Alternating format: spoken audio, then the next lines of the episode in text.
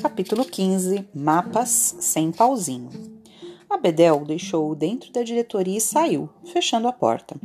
Tony notou que a sala estava vazia. Apurou o ouvido. Talvez o diretor estivesse no lavabo à direita.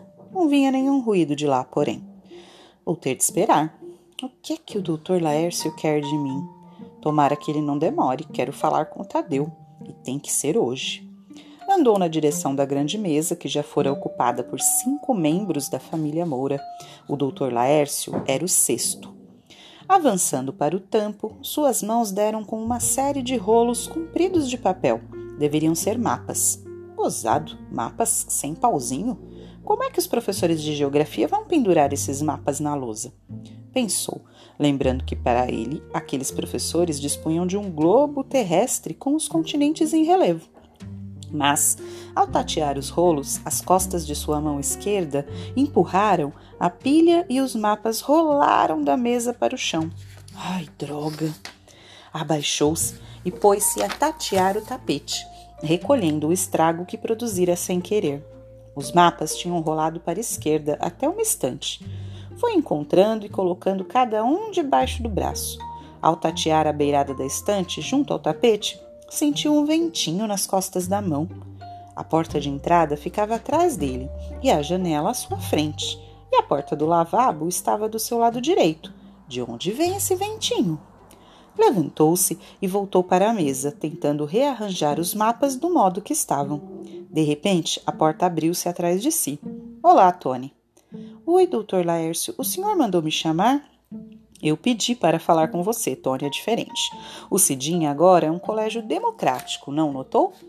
Doutor Laércio, me desculpe, eu estava esperando pelo senhor e sem querer deixei esses mapas caírem no chão. Eu nem sei se consegui recolher todos.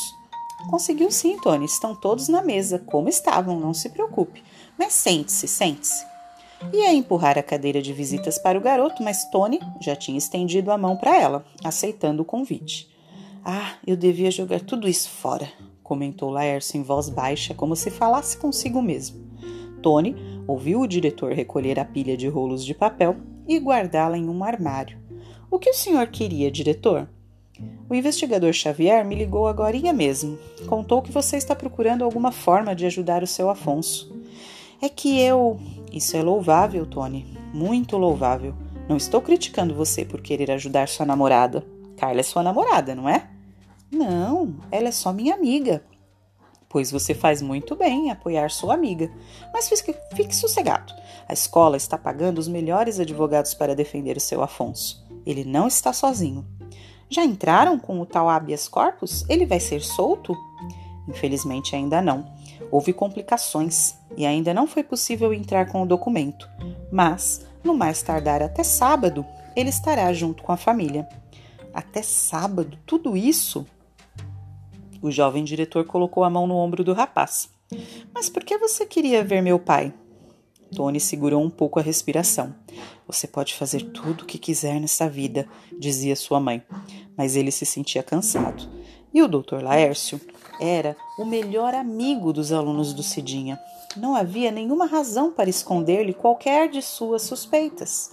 Se o senhor falou com o investigador Xavier, sabe que estivemos com seu Afonso, não é? E ele, muito perturbado, falou umas coisas que. O que é que ele disse? Ele deu a entender que o professor Frederico sabia dos desfalques antes do acidente. É mesmo? E que mais ele disse? Uma coisa que, que eu não consigo entender, doutor Lércio.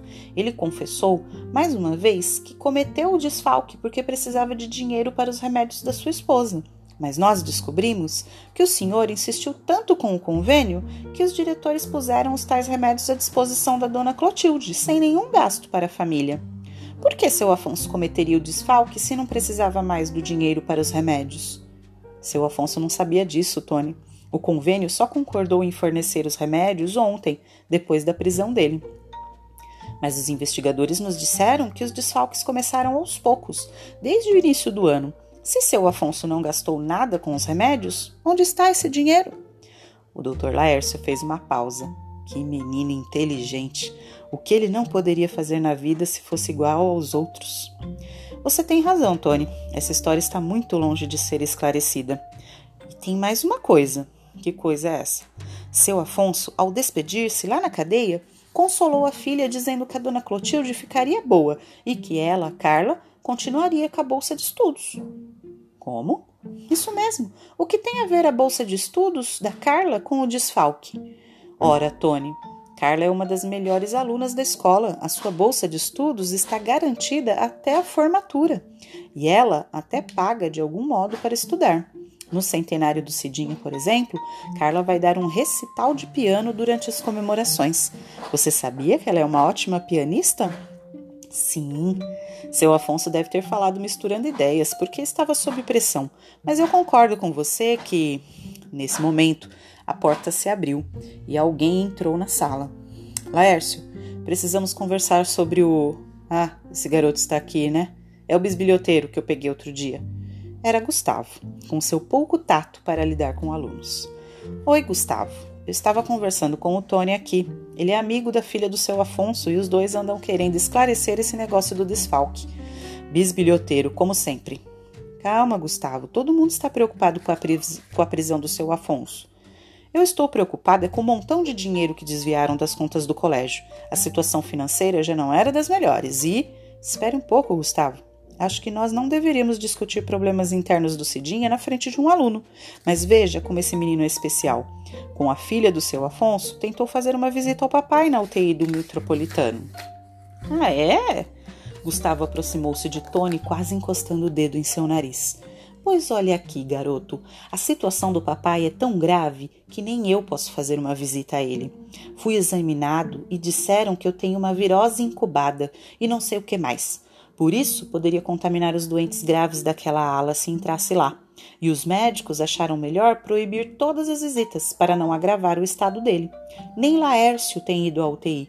Meta-se com a sua vida. A saúde do papai é problema nosso. Laércio tomou a palavra conciliador. Não fale assim com o rapaz, Gustavo. Ele só está querendo ajudar. Ouça, Tony, não vai ser possível perguntar nada ao papai. Ele está muito mal. Dizem que às vezes balbucia alguma coisa, mas ainda não recuperou a, lucidez.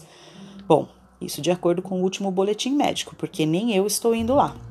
Para garantir que não haja risco de levar alguma bactéria para dentro da UTI e piorar ainda mais a situação do papai. Você compreende, não é? E agora, trate de cair fora, garoto, encerrou Gustavo. Os diretores têm mais o que fazer. Já estou indo.